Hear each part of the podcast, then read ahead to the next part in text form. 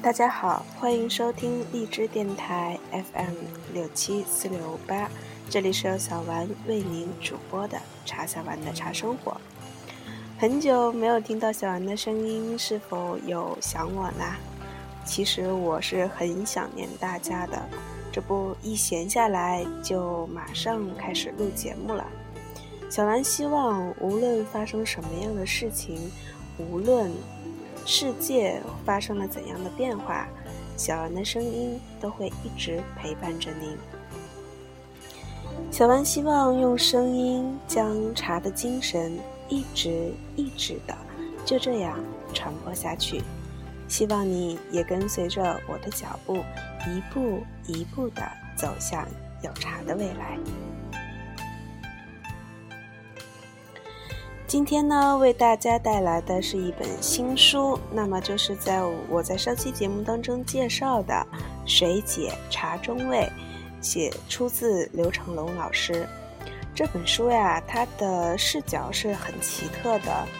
嗯，可能在人们心中的茶呢，已经是一种印象，那么刘成龙老师呢，就会从另一种角度去切入，然后带给人们一个完全不同的茶世界。今天为大家带来第一篇《风流茶说阁》。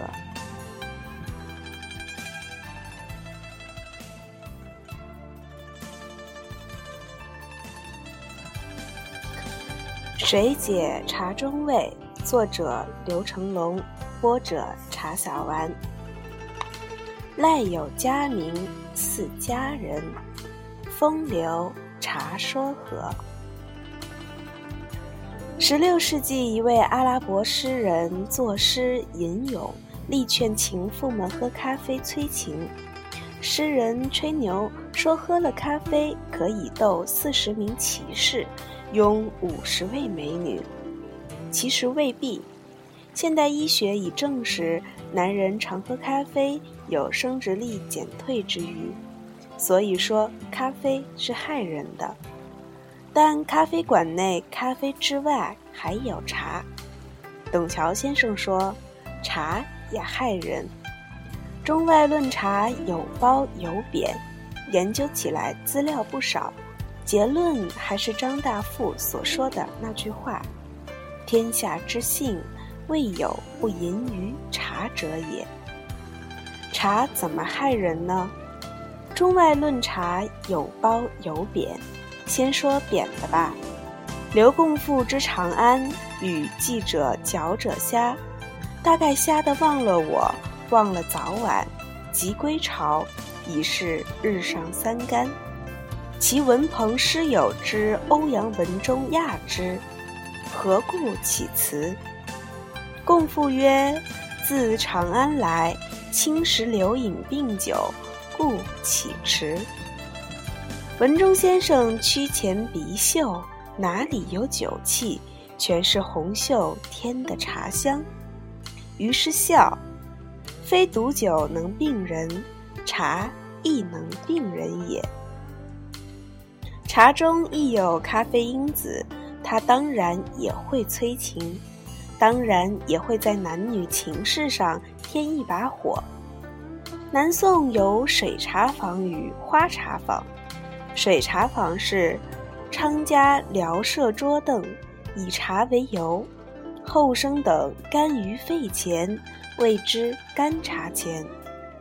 花茶坊是杭州之大街有三五家开茶肆，楼上专安着妓女，名曰花茶坊。水也好，花也好，都是男女情事的物媒。更何况有莲相隔的茶坊，这种半封半开的载体，花年华、水年华的男女也是没办法不发生点事的。董桥先生曾在下午茶的故地英国待过，他介绍说，英国的许多刊物至今还刊登不少中产妇女勾引劳力壮汉喝茶上床的艳事，这是茶之功啊。一杯可雅可俗的茶，能让那些层层相汉的中产淑女泯灭阶级的差别，而与下层劳力融为一体。这当不是西方小说家之虚言吧？在我们东方，让放牛郎董永娶上神仙七姐妹中的七小妹，据人考证，这是穷作家梦幻中的意淫。而西门庆与潘金莲在茶馆里喝茶，喝到一块儿，这是真的。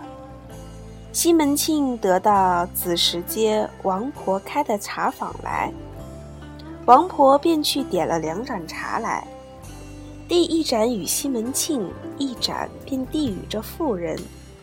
两人吃罢茶，便觉得有点梅兰传情。你看啊。茶中的咖啡碱起作用，发效力了。朱唇戳破绿云时，夜入香喉爽红玉。明眸渐开横秋水，手拨丝黄醉心起。一个浓睡微醒的美人，喝了一盏绿茶，便脸生红玉，眼横秋水，生动起来了。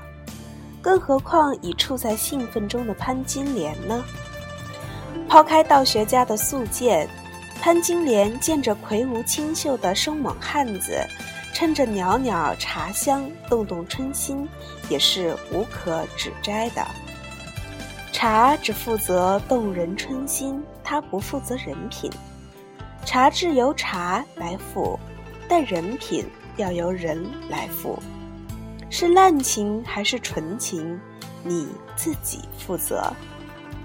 这点怪不得茶。潘西两人的事要怪就怪酒。两人若以喝茶始到喝茶止，煞即是动乎情，止乎礼。怪的是两人喝茶之后要去喝酒。西门庆自在房里。便斟酒来劝妇人，这不坏事了。风流茶说和，下流酒说和。风流下流茶酒说和，虽非绝对，但大体上是对的。这不是包茶贬酒，是其生性本然。茶酒皆催情，但茶淡酒浓。茶要雅一点，酒要俗一点。茶在男女情事上比酒的韵事要多，烂事要少。唐诗人刘禹锡有诗：“溪中侍女出巴黎，溪上鸳鸯碧画旗。何处人间似仙境？春山斜骑采茶时。”此中情景，你不心醉吗？最让人欣赏的是郑板桥，这位人到中年日过五的老汉，曾在扬州郊外春游，口福不浅，艳福犹不浅。春游游的正是口渴，忽有金陵寺的江南少女唤他去喝茶。盆江江口是奴家。郎若闲时来喝茶，黄土筑墙茅盖屋，门前一树紫荆花。在江南郊外，这样绝色的韶华女子喊你去喝茶，你能不去吗？让人心醉的要死的是，这名为五娘的二八佳人，因此茶园。而日日给板桥先生沏茶磨墨了，这真让人吧唧吧唧咂舌吞津。曾被誉为富春江上神仙眷侣的郁达夫与王映霞，因缘得合的也是茶呀。誉王首次见面的情景是这样的：从楼梯口。突然传来几声标准的杭州口音，随声喊着“百刚”。等到这一位来访者出现在我们门口时，我就到后面去倒了一杯茶来，先递给了孙先生及孙百刚，然后再由孙先生递给了来客。刹那间，想起了孙先生给我介绍的，是一个好熟悉的名字呀。好熟悉的是谁？郁达夫也。郁达夫记其时骑士的日记更有味。他看到王映霞递茶时的娇羞模样，顷刻间为之倾倒。醉了，啊啊！可爱的映霞，我在这里想他，不知他可能也在那里忆我。茶无水则花难发，水无茶茶则味不出。茶水消融与男女交融，便是天意天理了。非但名士淑女如是，红男绿女都凭着茶传情，以茶为媒的。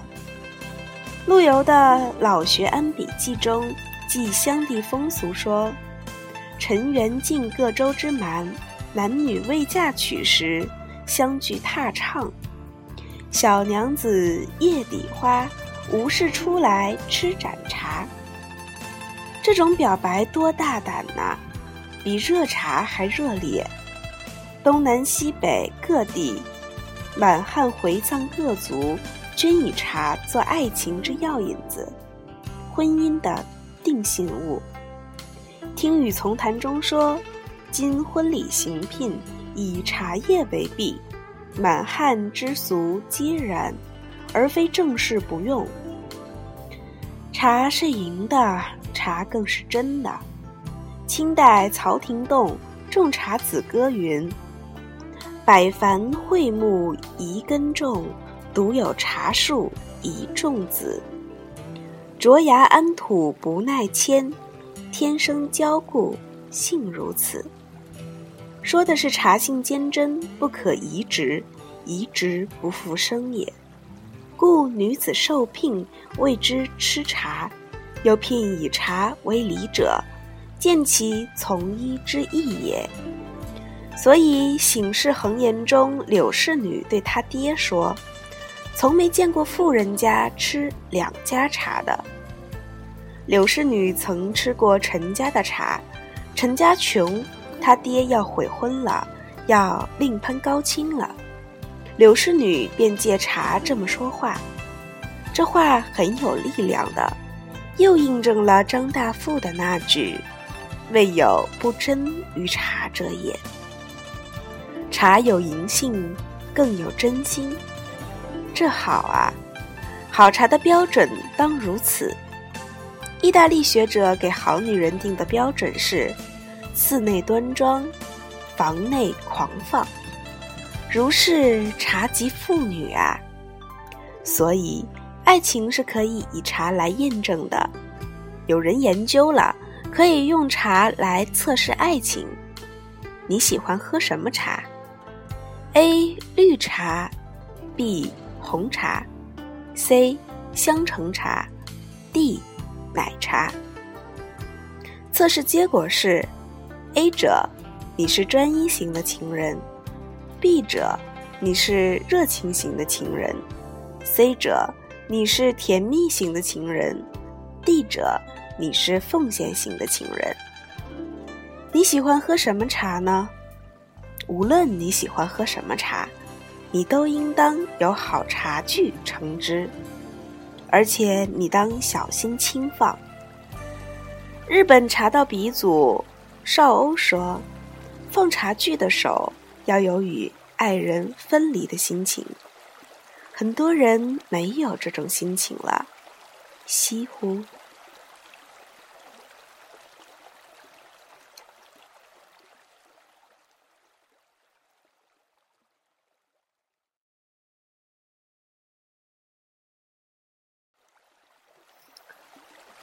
这期的节目就到这里，看过很多篇文章，也看过。其他的老师呢，将茶比喻成不同的人，有的人将茶比喻成少女，有的人将茶比喻成老人，但是真的是第一次看到有人把茶比作妇女。